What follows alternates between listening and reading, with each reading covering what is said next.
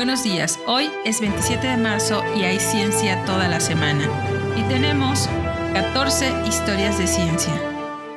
Pero antes, ¿quién dijo?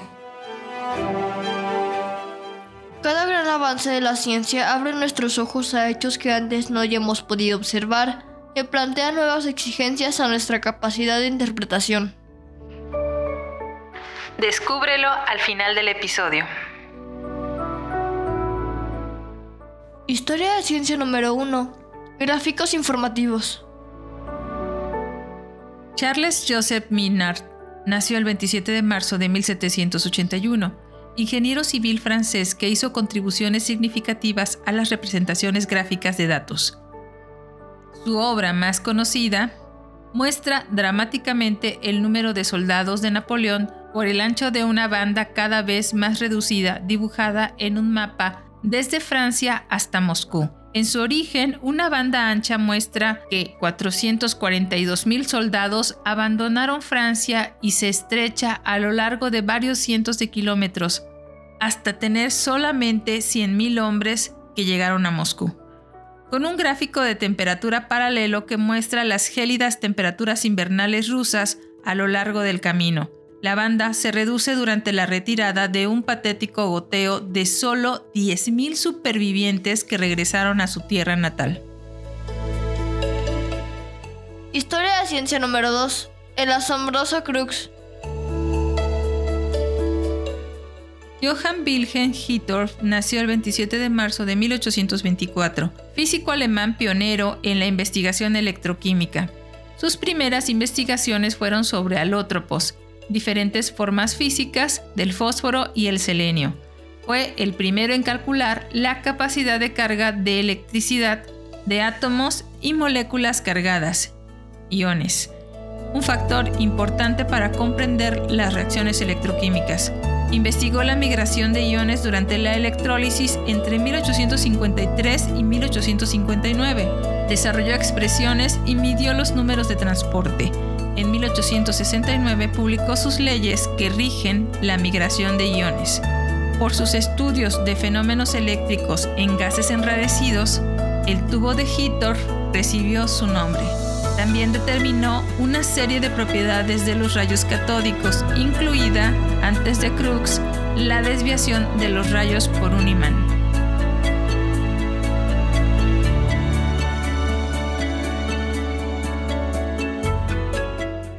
Historia de ciencia número 3. El primer informe de Darwin. En 1827, Charles Darwin, de 18 años, presentó su primer informe de un descubrimiento científico original a la Sociedad Pliniana de Edimburgo, Escocia. Darwin había descubierto varias cosas sobre la biología de los diminutos organismos marinos que se encuentran a lo largo de la costa escocesa.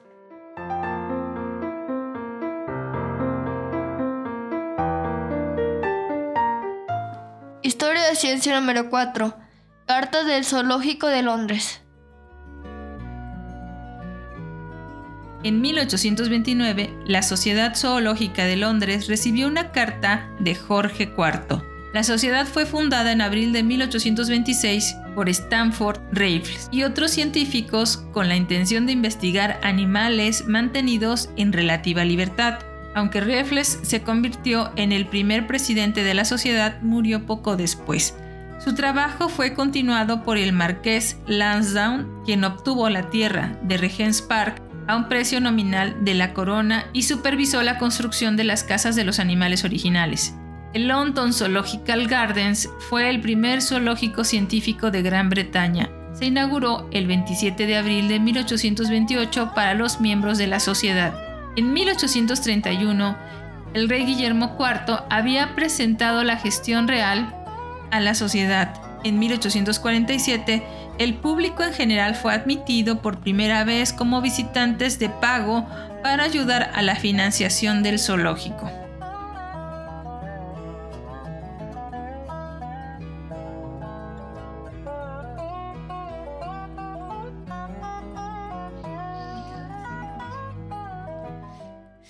Historia de ciencia número 5. Radiación electromagnética.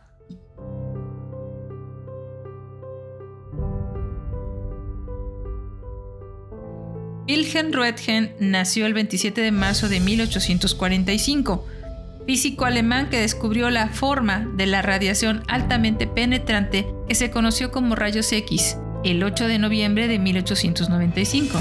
Recibió el primer premio Nobel de Física en 1901, en reconocimiento a los extraordinarios servicios que prestó por el descubrimiento de los notables rayos que posteriormente llevaron su nombre. Esta radiación de alta energía, aunque primero se llamó rayos Röntgen, se conoció como rayos X. Su descubrimiento inició mejoras revolucionarias en la realización de diagnósticos médicos y permitió muchos avances nuevos en la física moderna.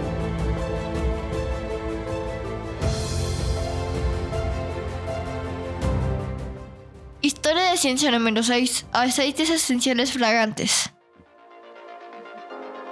Otto Wallach nació el 27 de marzo de 1847, químico alemán galardonado con el Premio Nobel de Química en 1910 por identificar compuestos terpénicos.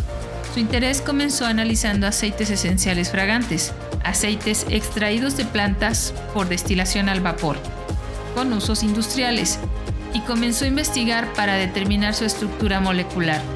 Wallach logró determinar la estructura de varios terpenos, incluido el limonelo, en 1894. Demostró que los terpenos se derivaban del isopreno. Los terpenos eran importantes no solo en la industria de la medicina y la perfumería, sino también como fuente de alcanfor. Posteriormente también se estableció que las vitaminas A y D están relacionadas con estos terpenos. Historia de ciencia número 7. Biología celular. Charles Francois Brisseau de Mirbeil nació el 27 de marzo de 1776. Botánico francés cuyo libro Tratado de Anatomía y Fisiología de las Plantas fue un trabajo fundamental en la citología y fisiología de las plantas. Es mejor conocido por su identificación de la pared de la célula vegetal en 1809.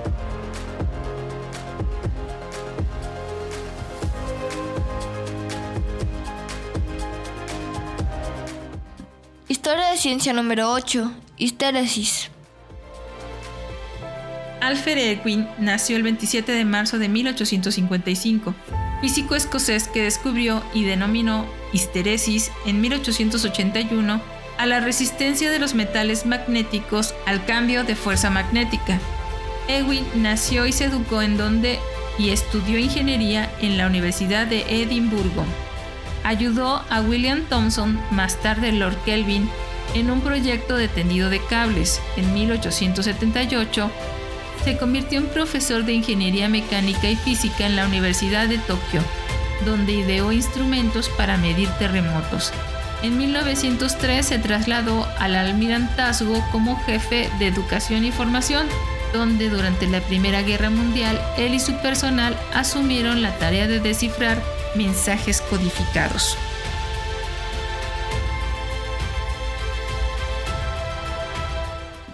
Historia de ciencia número 9. Estadística matemática moderna.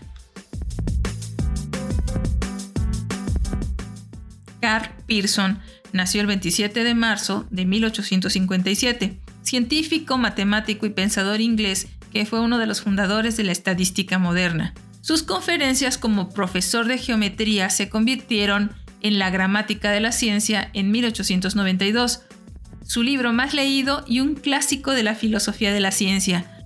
Estimulado por los escritos evolutivos de Francis Galton y una amistad personal con Walter Wildon, Pearson se sumergió en el problema de aplicar la estadística a los problemas biológicos de la herencia y la evolución.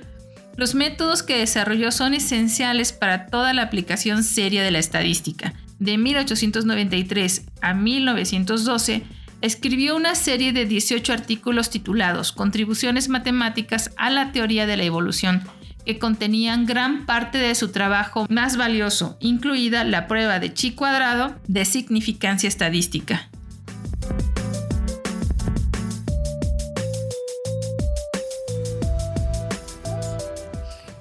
Historia de ciencia número 10. Cromosomas.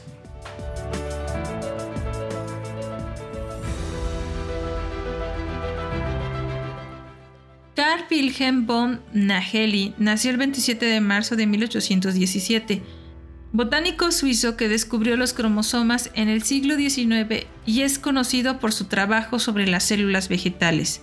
Cuando tenía 25 años escribió un artículo sobre la formación del polen en semillas y plantas con flores y describió la división celular con gran precisión.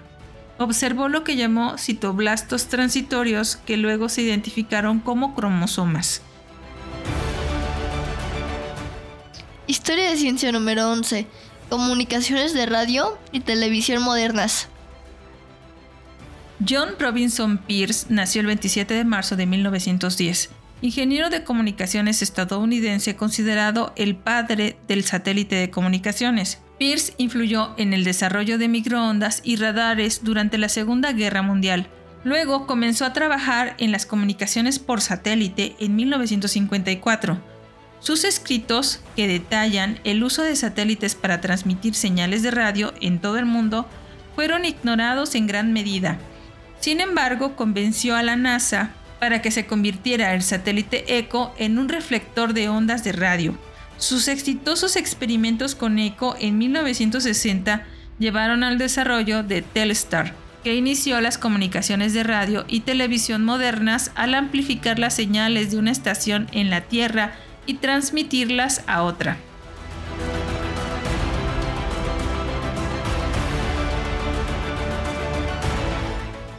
Historia de ciencia número 12. Polietileno.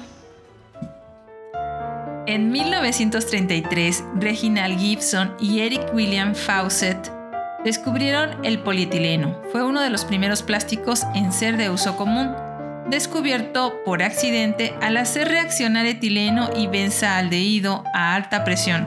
Las exigencias de la guerra y la necesidad de un mejor aislante para los cables estimularon el desarrollo del polietileno y jugó un papel clave en el desarrollo del radar.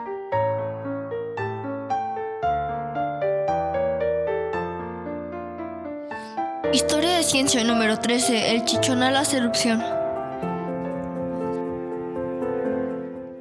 Un día como hoy, en 1982, en Chiapas, el volcán Chichonal hace erupción después de estar inactivo por siglos. El Chichonal, también conocido como el Chichón, es un volcán estratificado activo. Este tipo de volcanes están considerados como los de actividad más letal, pues no arrojan lava, sino que las emisiones son principalmente cenizas y gases. Esencialmente aerosoles de ácido sulfúrico que ascienden verticalmente muy alto en la atmósfera. El domingo 28 de marzo de 1982, a las 23.32 horas, se registró un sismo de 3.5 grados Richter. Le siguió una erupción que arrojó cenizas, rocas y gases hasta una altura de 17 kilómetros en la atmósfera. Esta ceniza estuvo cayendo en las inmediaciones del volcán los días que siguieron, hasta el sábado 3 de abril. A partir de este día se registró una intensa actividad sísmica, casi 30 temblores por hora durante la mañana y uno cada minuto por la tarde, que anticipó la llegada de otra erupción. Los temblores prácticamente cesaron a las 19 horas y el volcán estalló violentamente a las 19.35 con una duración de 30 minutos aproximadamente.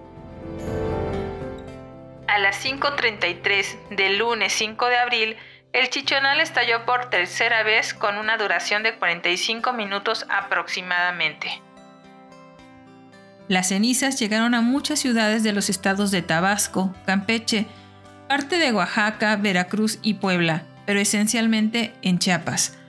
Fue necesario desalojar a miles de habitantes de la región y se cerraron los aeropuertos y gran parte de los caminos.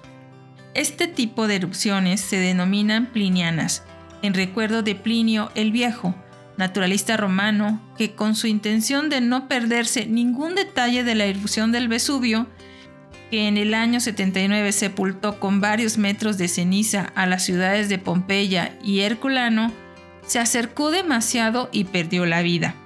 Pero también en honor a Plinio el Joven, que describió probablemente la muerte de su tío, al igual que la erupción que él, más juicioso, presenció desde una distancia de varios kilómetros.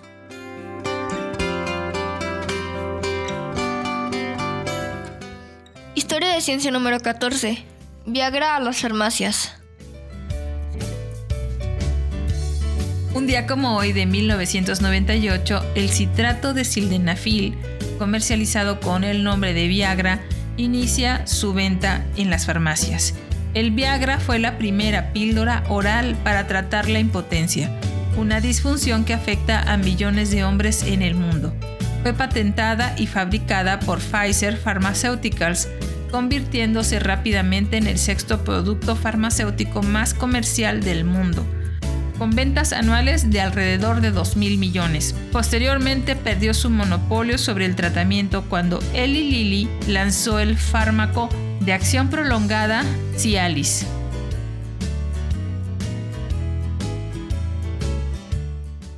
Es todo por hoy y mañana será otro día. Y fue Carl Pearson en su obra La gramática de la ciencia de 1892 quien dijo.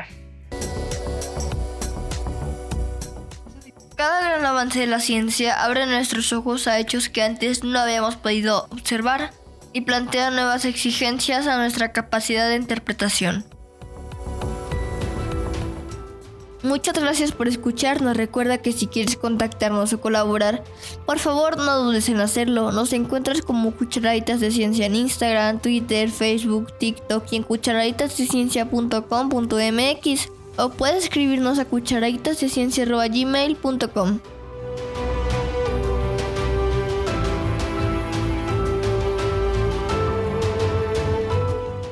Desde nuestra cabina de grabación en el corazón de Jalapa, Veracruz, México, te abrazamos con afecto.